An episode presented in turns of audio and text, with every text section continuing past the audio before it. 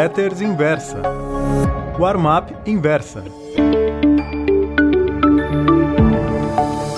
Oi, meus amigos. O título da Warm-up Pro de hoje é É meu maior prazer vê-lo brilhar. Antes de mais nada, quero deixar claro que sou fluminense desde antes de nascer. Na minha família, seria imperdoável alguém torcer por outro clube.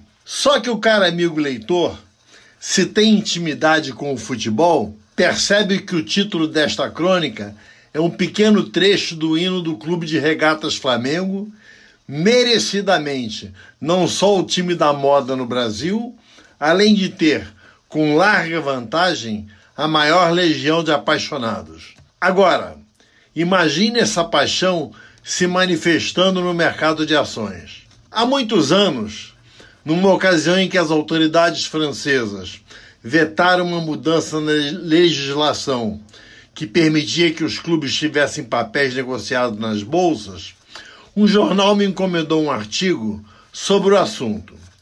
A crônica se chamou O Violento Esporte Bretão. Dela destaco o seguinte parágrafo: O casamento francês futebol-bolsa não seria nenhuma novidade, muito menos na Europa unificada de fim de milênio. É só ler as notícias financeiras, eu disse financeiras, não esportivas, dos jornais. Bilionário Joseph Lewis adquiriu o controle do AEK de Atenas. John Lewis, investidor baseado nas Bahamas, compra 25% do Glasgow Ranger. Opção do Vicenza, da Itália, uma barganha de 2,6 milhões de libras. Slávia de Praga, outra pechincha, 3,7 milhões de dólares. Ajax de Amsterdã vende 30% de suas ações por 62 milhões de dólares. Lazio de Roma coloca 80 milhões de dólares em obrigações na Bolsa de Londres. Jesus, Dil e Dil do Atlético Madrid é criticado pela falta de transparência nos negócios do clube. E por aí segue a ladainha. No Brasil, o Bragantino, do interior de São Paulo, fez uma parceria com a Red Bull. Resultado: o time venceu a Série B do Campeonato Brasileiro com cinco rodadas de antecedência e deverá estar pelo menos no bloco do meio na primeira divisão em 2020. Red Bull, é claro, não entra no negócio para dar vexame. Tendo à frente empresários do quilate dos Moreira Salles, o Botafogo do Rio se prepara para seguir o mesmo caminho. No dia 27 de novembro deste ano, a Câmara dos Deputados aprovou permissão para que um clube de futebol se transforme em empresa. O projeto segue agora para o Senado. Avançando no tempo e abusando da imaginação, vejo lá por 2025 que diversos clubes brasileiros se tornaram sociedades anônimas, algumas delas de capital aberto, com seus papéis negociados em bolsa após terem sido lançados por intermédio de IPOs. Será uma grande oportunidade para se ganhar dinheiro com essas ações. Isso porque muita gente irá comprá-las por amor ao clube. Imagino que poucos corintianos terão ações do Palmeiras, vascaínos do Flamengo, colorados do Grêmio.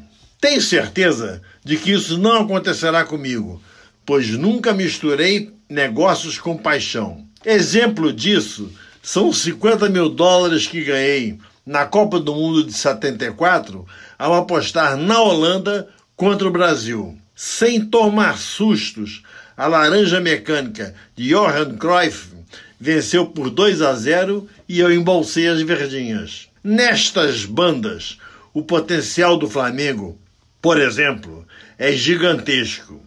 Após algumas administrações desonestas, outras incompetentes e ainda outras desonestas e incompetentes, o clube arrumou suas contas, formou um grande time e passou a tirar partido de sua gigantesca torcida. A nação rubro-negra representa estádios sempre lotados, maiores cotas de televisão, venda de produtos com a marca do clube. As pessoas não se apaixonam pela Vale do Rio Doce, nem pelo Banco do Brasil e Magazine Luiza, mas não consigo imaginar um atleticano vendido a descoberto em ações do Galo. Tal como fiz com o Brasil em 1974, se essa história de times de futebol negociados em bolsa se materializar, vou ganhar muito dinheiro explorando, repito, a paixão e a irracionalidade dos outros. Sou do clube tantas vezes campeão, diz o hino do meu clube. Mas se um dia suas ações forem para a bolsa e o time estiver com pouco potencial, correndo o risco de cair para a segundona, mando as favas os escrúpulos e me entupo de putz, assim como atocho minha carreira de papéis do rubro-negro da Gávea. Vencer, vencer, vencer é só o que se espera de um investidor ou especulador que preze seu dinheiro. Muito obrigado.